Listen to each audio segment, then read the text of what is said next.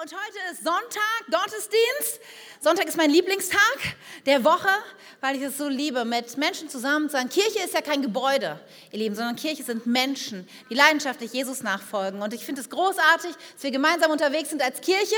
Heute nicht nur in Wunsdorf, sondern heute sind wir auch ähm, wie alle vier Wochen in Bad Eisen, Gathering gewesen, treffen uns dort, um den Campus aufzubauen, der im März ja an den Start geht. So viele gute Dinge, die anstehen. Und wir sind mitten unterwegs in unserer Predigtreihe. Wir haben euch ja gebeten, uns Fragen zu stellen.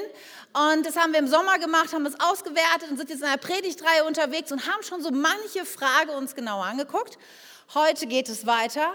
Aber heute haben wir uns auch einiges vorgenommen. Deswegen, du kannst bei deinen Nachbarn einmal kurz anstoßen und sagen, bist du wach? Ja, ich hoffe, ihr habt schon mal einen Kaffee gehoppt heute oder so und seid fit, weil heute müssen wir unseren Kopf ein bisschen an, anstrengen. Schaffen wir, oder? Okay. Gut, ihr Lieben. Ich möchte uns mit hineinnehmen ins Thema. Ich möchte einen Bibelvers lesen und dann beten wir und dann wollen wir den Gedanken von heute Morgen entwickeln. 1. Mose 1, Vers 26 bis 28. Da sprach Gott, wir wollen Menschen schaffen nach unserem Bild, die uns ähnlich sind. Sie sollen über die Fische im Meer, die Vögel am Himmel, über alles Vieh, die wilden Tiere und über alle Kriechtiere herrschen. So schuf Gott die Menschen nach seinem Bild. Nach dem Bild Gottes schuf er sie als Mann und Frau schuf er sie. Und Gott segnete sie und gab ihnen den Auftrag, seid fruchtbar und vermehrt euch, bevölkert die Erde und nehmt sie in Besitz. Herrscht über die Fische im Meer, die Vögel in der Luft und über alle Tiere auf der Erde. Herr Vater im Himmel, hier in diesem Text steht drin, dass du die Welt geschaffen hast mit einer Absicht und einem Plan dass du uns Menschen geschaffen hast, weil du in Beziehung mit uns leben willst, weil du uns einen Auftrag gegeben hast. Und ich bete so sehr, Jesus, dass das heute nicht nur eine abstrakte wissenschaftlicher Gedanke ist vielleicht, wie du die Welt geschaffen hast oder ob du die Welt geschaffen hast, sondern dass du es persönlich werden lässt für uns. Und dass wir verstehen, dass die Auswirkungen, wie wir diese Fragen beantworten, wirklich was mit unserem Alltag zu tun hat und damit, wie wir unser Leben leben. So bete ich, dass es eine persönliche Message wird für jeden und dass du jedem da begegnest, gerade in der Situation, wo er drin steht, mit den Fragen, die uns gerade begegnen. Heiliger Geist, rede du zu uns. Es gibt nichts Besseres. Amen. Ja, die Frage, die heute uns beschäftigen wird, heißt, wie hat Gott die Welt geschaffen? Oder eigentlich habe ich gedacht, haben wir das nicht ganz korrekt formuliert, es müsste besser heißen, hat Gott die Welt geschaffen oder wie ist die Welt überhaupt entstanden? Denn ich merke ganz oft, wenn ich mit Menschen im Gespräch bin über diesem Thema, dass es da so ja, zwei unterschiedliche Meinungen gibt. Eigentlich hauptsächlich nur eine Meinung. Denn wenn du in Schulen und in Medien unterwegs bist und so ein bisschen liest, wirst du sehr schnell feststellen, dass die vorrangige Meinung in unserer Gesellschaft ist, dass die Welt entstanden ist durch Evolution. Und dass man schon, wenn man was anderes glaubt, ist das schon ein bisschen ungewöhnlich. Und wir wollen uns heute diese Frage stellen, okay, was, was bedeutet Evolution eigentlich? Und ist das mit unserem Glauben irgendwie zu vereinbaren? Und was glauben wir? Und wie gehen wir mit dem um, was in der Bibel steht? Und was hat das dann eigentlich auch noch ganz konkret mit meinem Alltag zu tun? Das ist die Reise, auf die wir uns heute begeben werden. Und ich weiß nicht so sehr, ähm, wie du so ähm, inhaltlich da so drin steckst in dem ganzen Thema. Ja, wenn ich jetzt hier so die Karina nehme, Karina, kannst du mir 30 Sekunden Evolution erklären? Ja, vielleicht nicht. Und ich dachte, wir bringen uns erstmal alle zusammen so auf einen gemeinsamen Stand, ja, damit wir dann überhaupt von da aus Stück für Stück uns dieser Sache weiter nähern können. Also, was ist überhaupt Evolution? Und ich habe euch einen kleinen Text mitgebracht, der uns dazu helfen wird. Die Evolutionstheorie ist ein Erklärungsversuch für die Entstehung der Lebewesen. Nach dieser Vorstellung hat sich alles aus einer Urzelle entwickelt, die vor vielen Millionen Jahren in einem Urmeer entstand. Ja, meistens gehen wir davon aus, dass es vorher diesen Urknall gab und dann über Milliarden von Jahren hat sich die Atmosphäre und die Erde entwickelt und dann kommt dieser Moment, wo Leben entsteht, ähm, im Urmeer. Die Evolutionstheorie, und das ist wichtig, schließt einen Schöpfer kategorisch aus. In der Evolution gibt es weder Plan noch Ziel, es ist Zufall, dass das entstanden ist. Über große Zeiträume entwickelt sich durch Selektion, Mutation, Isolation bzw. Separation Lebewesen von einfachen zu komplexen Strukturen weiter. Selektion bedeutet, dass der bestangepasste überlebt. Im Englischen heißt das Survival of the Fittest. Das Tier, was am besten jagen konnte, was sich vielleicht von seiner Fellfarbe nicht so von der Umgebung abgehoben hat und daher nicht so schnell gefressen wurde, ja, oder was eine besondere Fähigkeit hatte, besonders starke Zähne oder irgendwas und dann in Nahrungsknappheit irgendwie besonders gut jagen konnte. Diese Tiere haben eher überlebt und konnten sich vermehren als Tiere, die gewisse Fähigkeiten nicht haben. Das ist Selektion.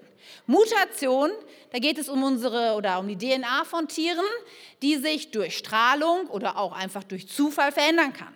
Wir Menschen kennen das ja auch schon mal, dass Kinder oder Menschen geboren werden mit Gendefekten.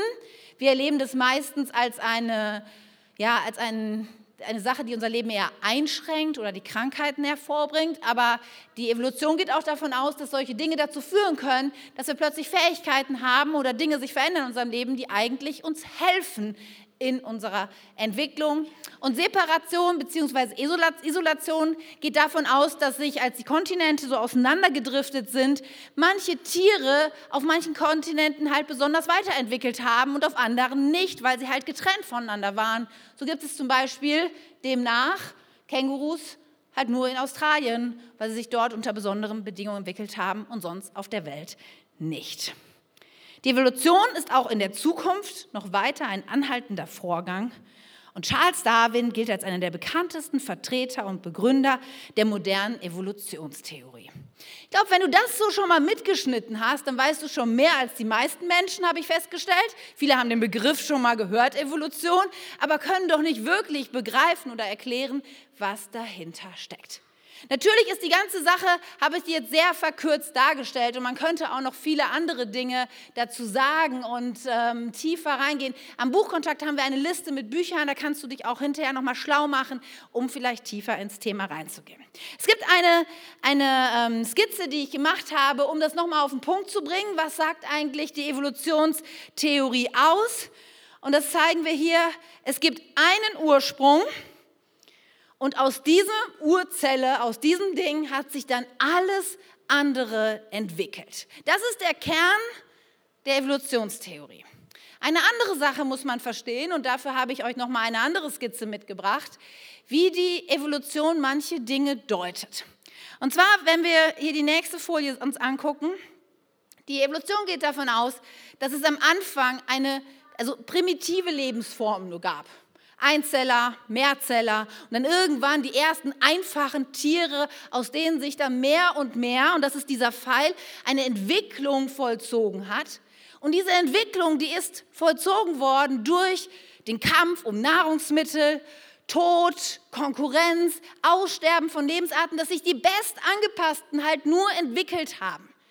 All diese Dinge, Tod, Kampf, Nahrungsknappheit deutet die Evolution sozusagen als Motor der Entwicklung. Und das führt dann dazu, dass wir irgendwann mehr Artenvielfalt haben, höher entwickelte Tiere haben, dass sich Fortschritt und bessere Anpassung an, der, an die Umwelt einstellt. So erklärt die Evolution das Leben und so erklärt sie auch alle anderen Dinge, die sich auch in Zukunft weiter ähm, entwickeln werden. Nun ist ja die Frage, okay, was ist denn dann der Unterschied? Wie, wie sieht Gottes Wort, wie sieht die Bibel eigentlich die Schöpfung? Und dann wird, daran werden jetzt manche Dinge klar, dass es Dinge sich sehr stark unterscheiden zwischen Evolution und der Schöpfungslehre. Und das können wir an dem nächsten Grafik sehen. Da geht es darum, diese Dinge miteinander zu vergleichen. Und auf der einen Seite ist die Evolution ein Ursprung zu allen Arten aber die Schöpfungslehre geht ganz davon aus, dass es Gott von Anfang an unterschiedlichste Arten geschaffen hat. Am fünften Tag hat er die, die ähm, Vögel und die Fische geschaffen. Am sechsten Tag die Landtiere, die Säugetiere und den Menschen. Und von Anfang an gab es laut Schöpfungslehre unterschiedliche Arten. Natürlich, und das sehen wir auch auf diesem Grafik, kann es sein, dass sich Arten dann noch weiterentwickelt haben, unterschiedliche Rassen, ja, gab es dann, haben sich entwickelt und das sehen wir auch heutzutage noch. Es gibt immer noch unterschiedliche Züchtungen von Pferden, Katzen, Hunden, die entstehen. Da hat auch die, ähm, die Schöpfungslehre nichts gegen oder spricht nichts gegen, dass sich Tiere weiterentwickeln. Aber von Anfang an gab es unterschiedliche Tiere, die Gott geschaffen hat. Ein zweites Ding, und das ist diese andere Grafik, die wir vorhin hatten, zeigt uns noch auf, wo noch mehr die Unterschiede zwischen diesen beiden Theorien liegen. So, wenn wir uns das angucken, links das, was wir vorhin schon hatten, ja, unten die primitiven Lebensformen, die Entwicklung durch Tod und Kampf, höhere Entwicklung ist dadurch möglich, aber die Schöpfungslehre dreht die Sachen komplett um und sieht die Dinge komplett anders. Die Schöpfungslehre müssen wir oben anfangen bei der Grafik und sagen, Gott hat am Anfang eine perfekte, vollkommene Schöpfung geschaffen. Das war der Ursprung, nicht die primitive Lebensform, die sich entwickelt hat. Die Schöpfungslehre sagt, es gab von Anfang an eine perfekte Schöpfung. Und dann kam etwas, was eigentlich nicht der Plan Gottes war, nämlich was Theologen den Sündenfall nennen. Das ist der Moment gewesen, wo wir, seine Geschöpfe, aus der Beziehung zwischen ihm ausgestiegen sind und gesagt haben, nee, nee, Gott ist ja nett, dass du Beziehung zu uns haben willst, aber wir wollen keine Beziehung zu dir haben, wir machen lieber unser eigenes Ding, wir wollen unabhängig sein. Und das hatte zur Folge, dass es einen Bruch gab zwischen Menschen und Gott. Und in der Folge hat sich so viel verändert und dieser Fall nach unten spricht nicht von einer positiven Entwicklung, sondern dass seitdem Dinge eigentlich eher dem Verfall der Degeneration ausgesetzt sind, sodass der Zustand heute eher einer der gefallenen und verdorbenen Schöpfung ist und nicht ein tolle Höherentwicklung, wie die Evolutionstheorie sagt. Und darin unterscheiden sich diese Theorien enorm. Wie deute ich diese Umstände, unter denen wir leben? Die schwierigen Lebensbedingungen mancher Tiere. Ist es eher ein Motor der Entwicklung oder ist es Zeichen einer Schöpfung, die sich von Gott abgewendet hat? Zudem muss man halt auch sagen, dass diese Theorien sich grundsätzlich darin unterscheiden, dass die Evolutionstheorie kategorisch sagt, es gibt keinen Gott. Alles, was wir heute sehen an Natur, an Schönheit, ist Zufall. Dahinter steckt kein Plan oder ein Willen von einem höheren Wesen, wie ein Gott ist, sondern es ist Zufall, was du heute in der Natur erlebst und dass du als Mensch heute hier sitzt. Die Schöpfungslehre dagegen sagt genau das Gegenteil und sagt, es gibt einen Gott und er hat einen Plan für dich, für unser Leben, für jeden Einzelnen persönlich. Es ist kein Zufall, dass du heute hier sitzt und es ist kein Zufall, dass es dich gibt. Das ist die Überzeugung, die wir im Gottes Wort finden. Und man kann nur sagen, dass diese beiden Theorien sind unvereinbar. Es kann nicht beides wahr sein, weil die beiden sich absolut widersprechen. Nun wird es ja, habe ich vorhin schon gesagt, in vielen Schulen gelehrt, Evolution. Und ich finde es einfach mal ganz gut, weil oftmals wird es so, als da gibt es eigentlich keine Diskussion drüber dargestellt, habe ich gedacht, okay, wir graben mal so ein bisschen tiefer in die Materie rein und gucken, okay, ist denn diese Evolutionstheorie wirklich beweisbar? Ist sie hieb- und stichfest? Dem müssen wir ja irgendwo nachgehen, damit wir uns auch fragen können, okay, und was ist da mit der Schöpfung? Und wenn man sich mit diesem Thema mehr beschäftigt, stellt man fest, okay, da gibt es doch eine Reihe von Lücken, und eine Reihe von Dingen, die eigentlich die, Theorie, die Evolutionstheorie nicht beweisen kann. Und das finde ich ist auch eine Betrachtung mal, mal wert. Es gibt unterschiedliche Argumente, die uns heute helfen werden zu verstehen, dass die Evolutionstheorie eben doch nur eine Theorie ist, nicht mehr und nicht weniger. Nun, die Evolutionstheorie besagt, das habe ich vorhin schon erklärt, dass Tiere sich in bestimmten Merkmalen, die sie haben, weiterentwickeln. Nun, das ist ein Zustand, den sehen wir heute, können wir auch noch feststellen, dass sich Farben von Tieren, Fellfarben mal verändern oder gewisse Eigenschaften können sich über einen gewissen Zeitraum verändern. Ja, angenommen, das hatten wir vorhin schon, das Beispiel, wenn du ein, als Hase in Sibirien lebst und hast braunes Fell, dann wirst du natürlich schneller gefressen, als wenn du weißes Fell hast. Ja? Und die Tiere, die vielleicht helleres Fell hatten oder die durch einen Gendefekt ähm, vielleicht als Albino geboren sind, die hatten es sehr viel besser, weil die sind nicht so schnell gefressen worden, konnten sich demnach weiterentwickeln und ne, Nachkommen zeugen und so weiter. Und so gab es plötzlich immer mehr weiße Kaninchen, bis es irgendwann nur noch weiße Kaninchen gab, die in Sibirien als Schneehasen leben. So ist diese eine Erklärung und das bezeichnet die Evolutionstheorie als Mikroevolution. Kleine Dinge verändern sich, einzelne Merkmale, die schon da sind, verändern sich über einen Zeitraum. Die Evolution ist aber nur dann sinnvoll erklärbar, wenn es nicht nur Mikroevolution gibt, sondern auch Makroevolution. Das heißt, wenn du den ganzen Werdegang von, einer, von einem Einzeller bis zu uns Menschen siehst, ist es nicht erklärbar, dass immer nur einzelne Merkmale sich entwickeln. Es muss Sprünge geben, es muss plötzlich ein neues Merkmal auftauchen. Und das nennt man Makroevolution. Das Problem ist nur, dass noch nie Makroevolution beobachtet wurde oder durch Fossilien belegt worden ist. Also es ist nicht plötzlich eine Ente mit einem 27. Bein geboren worden oder irgendwie sowas. Es, es funktioniert nicht. Und das ist aber für die Theorie eine große Lücke, weil nur durch Makroevolution sind gewisse Prozesse erklärbar, aber sie sind nicht belegbar und beweisbar.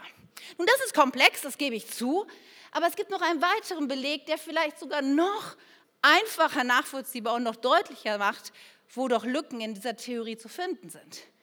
Denn die Evolutionstheorie geht davon aus, irgendwann muss es diesen Übergang gegeben haben von toter Materie zum Leben.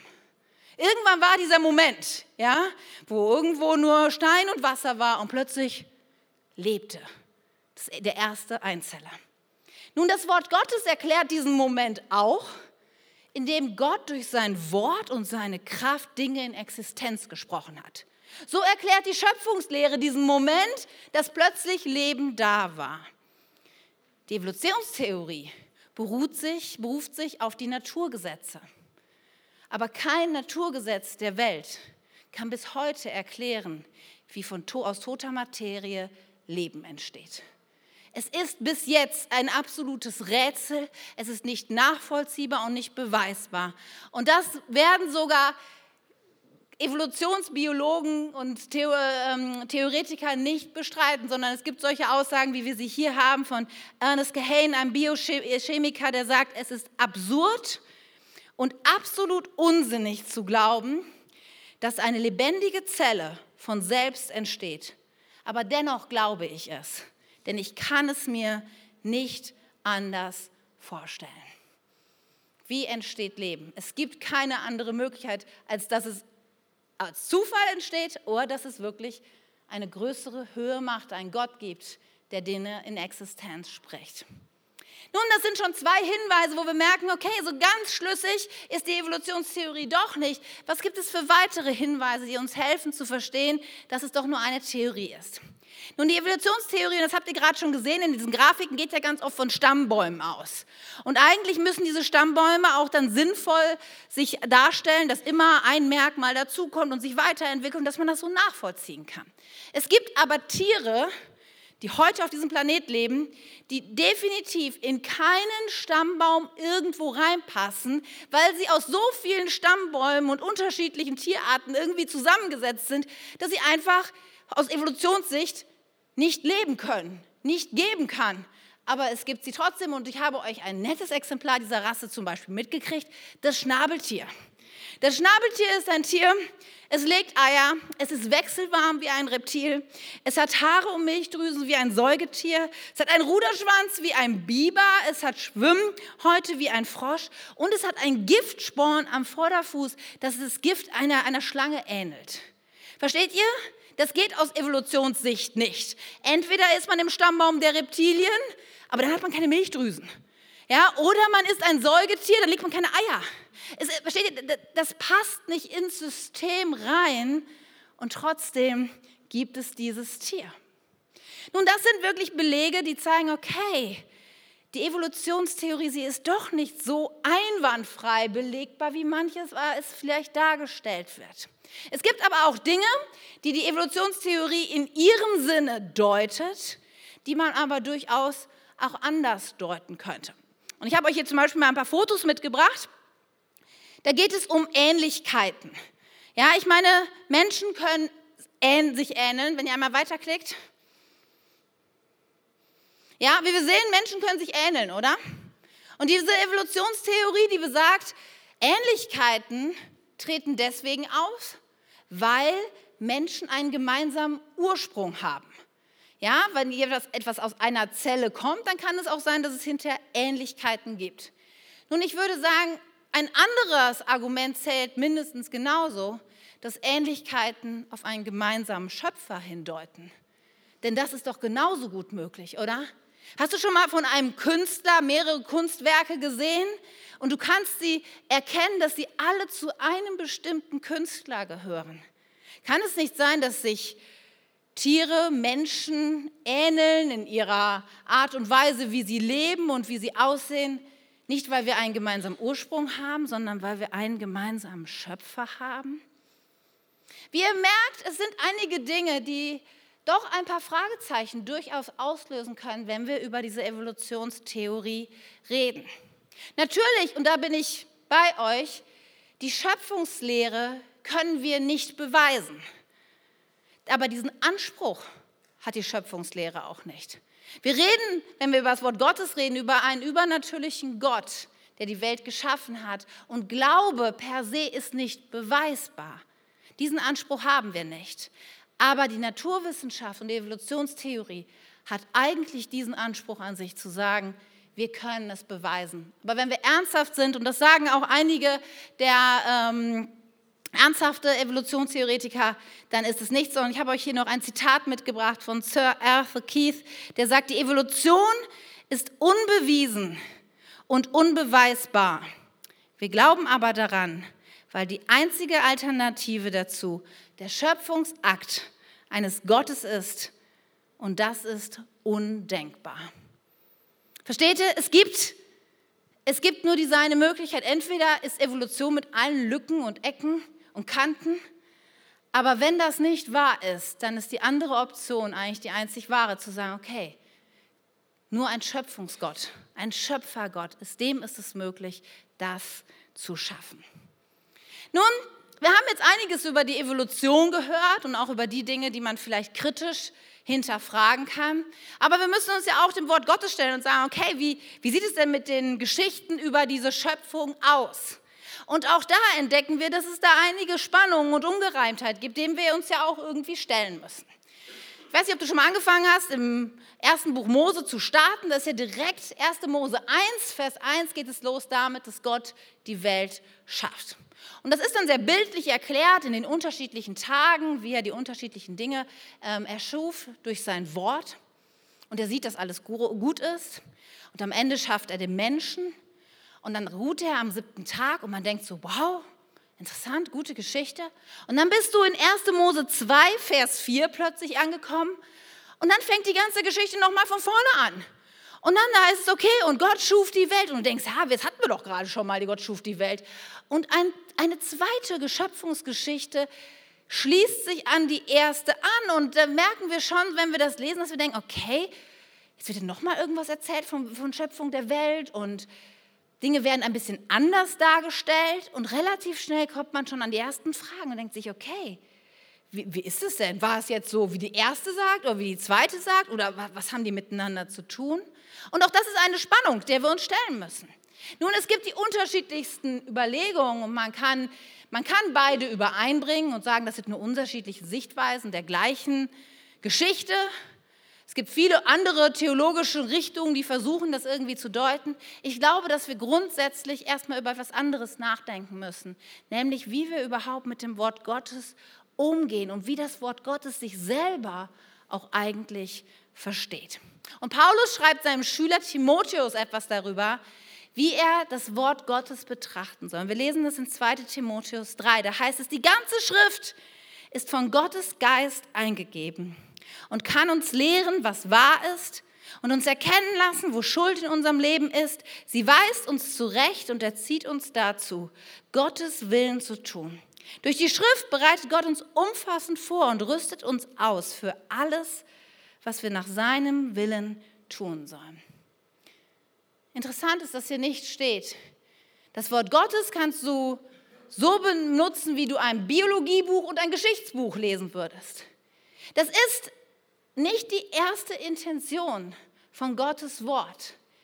Die Absicht, dass Gott sein Wort uns gegeben hat, ist, dass wir eins, einmal Wahrheit erkennen, dass wir zum Zweiten verstehen, okay, es, wir haben ein Problem, es gibt da Schuld in unserem Leben und dass wir dann auch zurechtgewiesen werden und verstehen, wie sollte es eigentlich sein.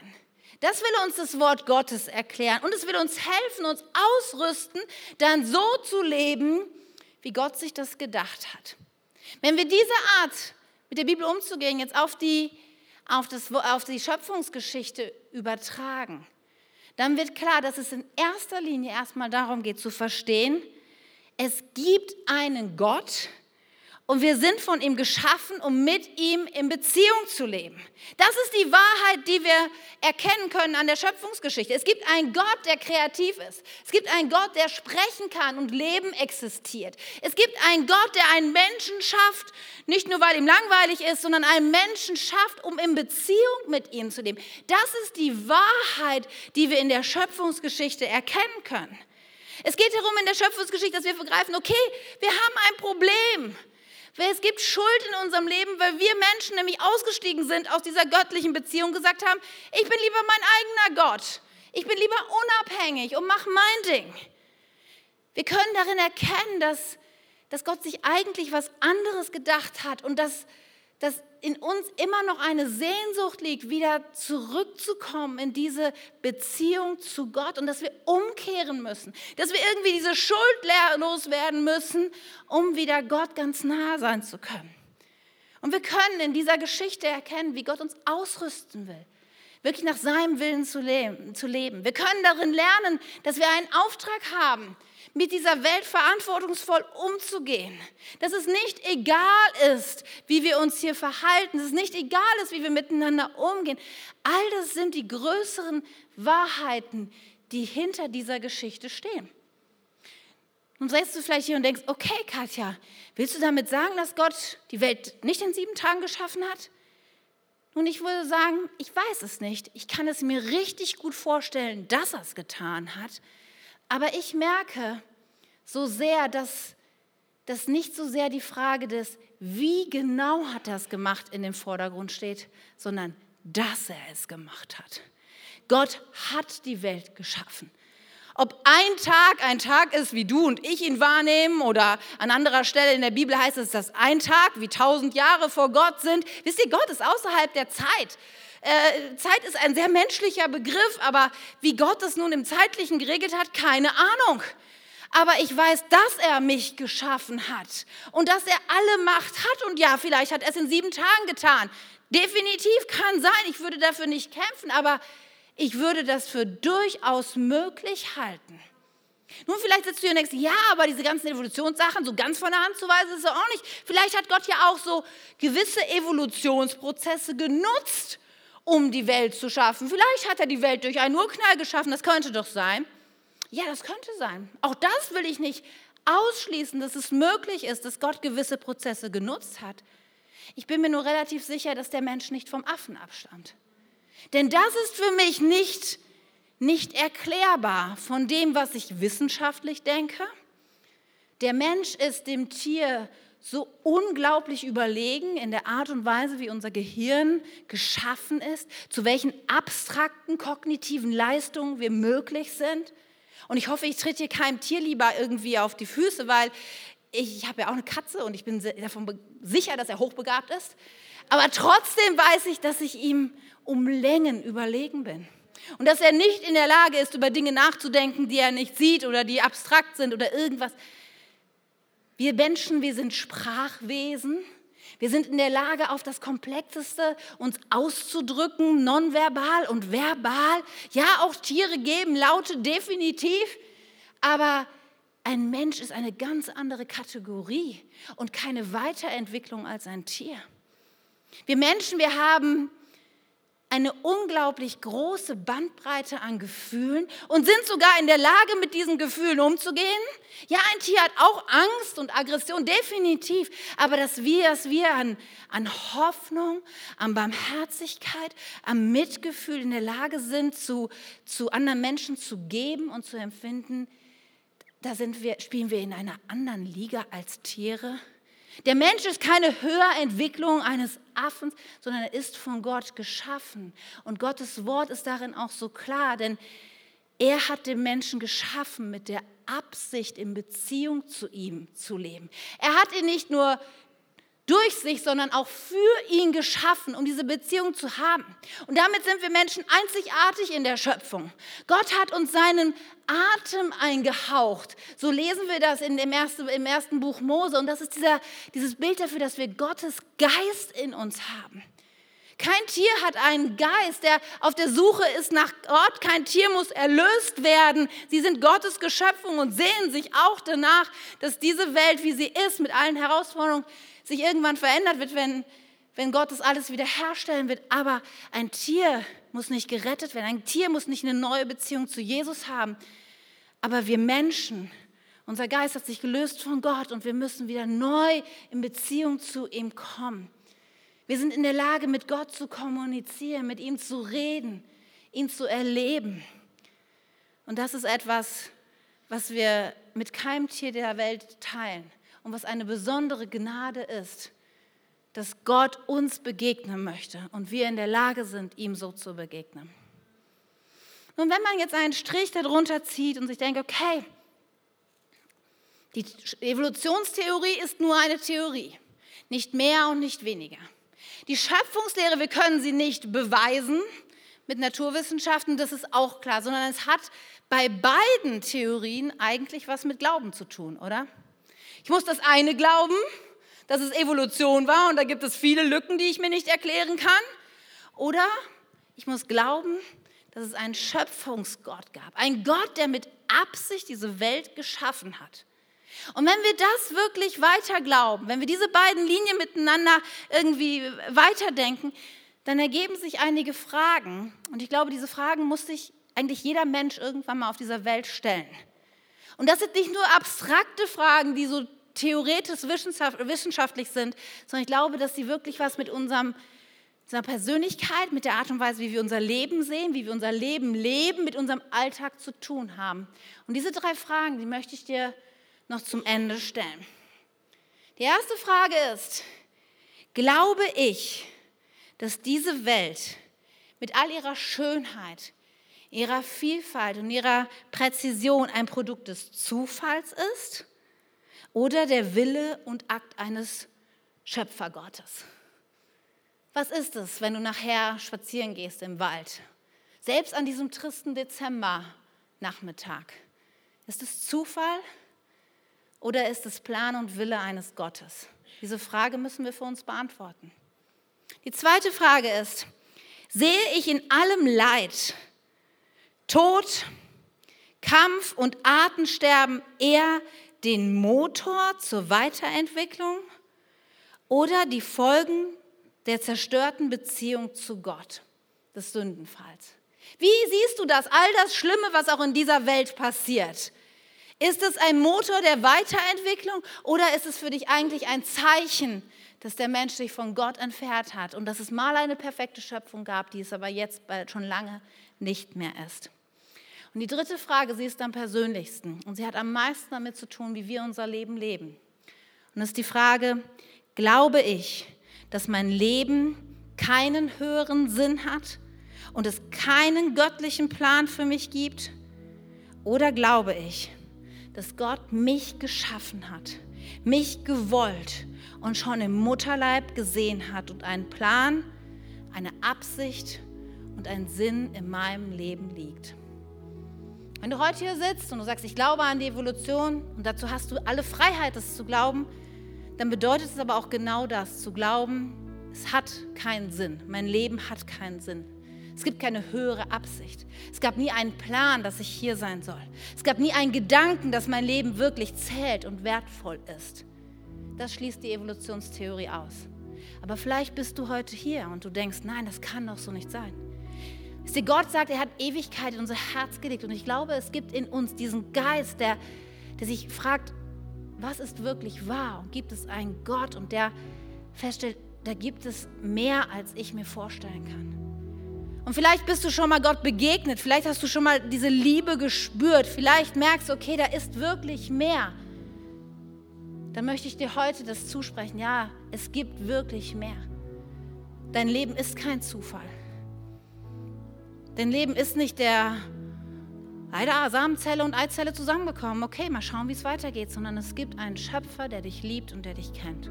Gottes Wort spricht davon im Psalm 139. Das sind so bekannte Verse, die mich jedes Mal neu bewegen. Da heißt es, ich danke dir, dass du mich so herrlich und ausgezeichnet gemacht hast. Wunderbar sind deine Werke, das weiß ich wohl. Du hast zugesehen, wie ich im Verborgenen gestaltet wurde, wie ich gebildet wurde im Dunkel des Mutterleibes. Du hast mich gesehen, bevor ich geboren war. Jeder Tag meines Lebens war in deinem Buch geschrieben. Jeder Augenblick stand fest, noch bevor der erste Tag begann. Wie kostbar sind deine Gedanken über mich, Gott. Es sind unendlich viele. Wollte ich sie zählen, so sind sie zahlreicher als der Sand. Und wenn ich am Morgen erwache, bin ich immer noch bei dir. Erforsche mich, Gott, und erkenne mein Herz.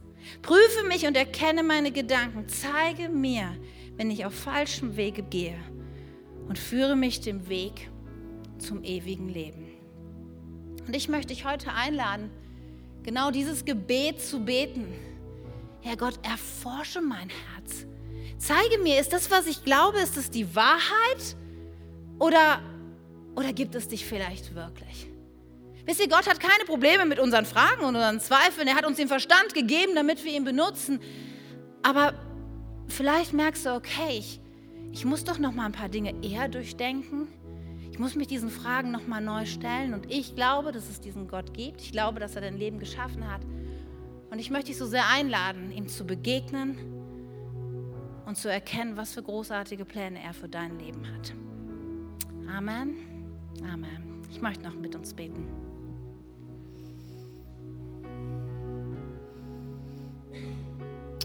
Vater im Himmel, diese Frage, ob und wie du die Welt geschaffen hast, die ist nicht nur irgendwie wissenschaftlich zu beantworten, sondern es ist eine Frage, was wir glauben. Was wir glauben, was eigentlich hinter unserem Leben steht. Ob es einen Sinn macht zu leben, ob es einen Plan gibt für mein Leben, ob mein Leben Wert hat oder ob es eigentlich alles sinn- und planlos und Zufall ist. Herr, und wir bitten dich heute, dass wenn es dich gibt, dass du zu uns redest und dass du uns das aufzeigst, dass du real bist. Heiliger Geist, ich bete, dass du jetzt in diesen Momenten, wo wir dich gleich anbeten und dir nochmal singen, dass du zu unseren Herzen redest. Dass wir erkennen, wer du bist. Und dass wir mit allen Fragen und allen Dingen, die uns bewegen, zu dir kommen können. Und ich bete, dass du uns begegnest und uns Antworten gibst. In deinem Namen, Jesus.